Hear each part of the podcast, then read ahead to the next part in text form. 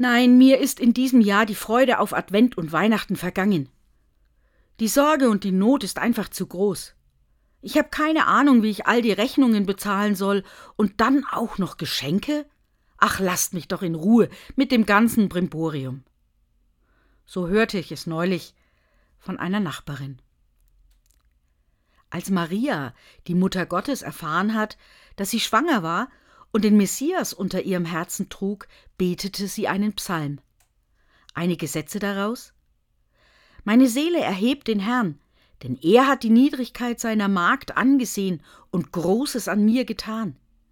Er stößt die Gewaltigen vom Thron und erhebt die Niedrigen. Die Hungrigen füllet er mit Gütern und lässt die Reichen leer. Er denkt der Barmherzigkeit und hilft seinem Diener Israel auf.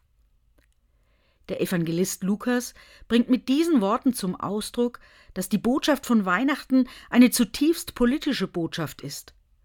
Gott kommt auf die Erde und will die Lebensverhältnisse ändern, so dass Leben für alle in Würde, Freiheit und Frieden möglich ist. Welch eine Botschaft, gerade in unseren Tagen.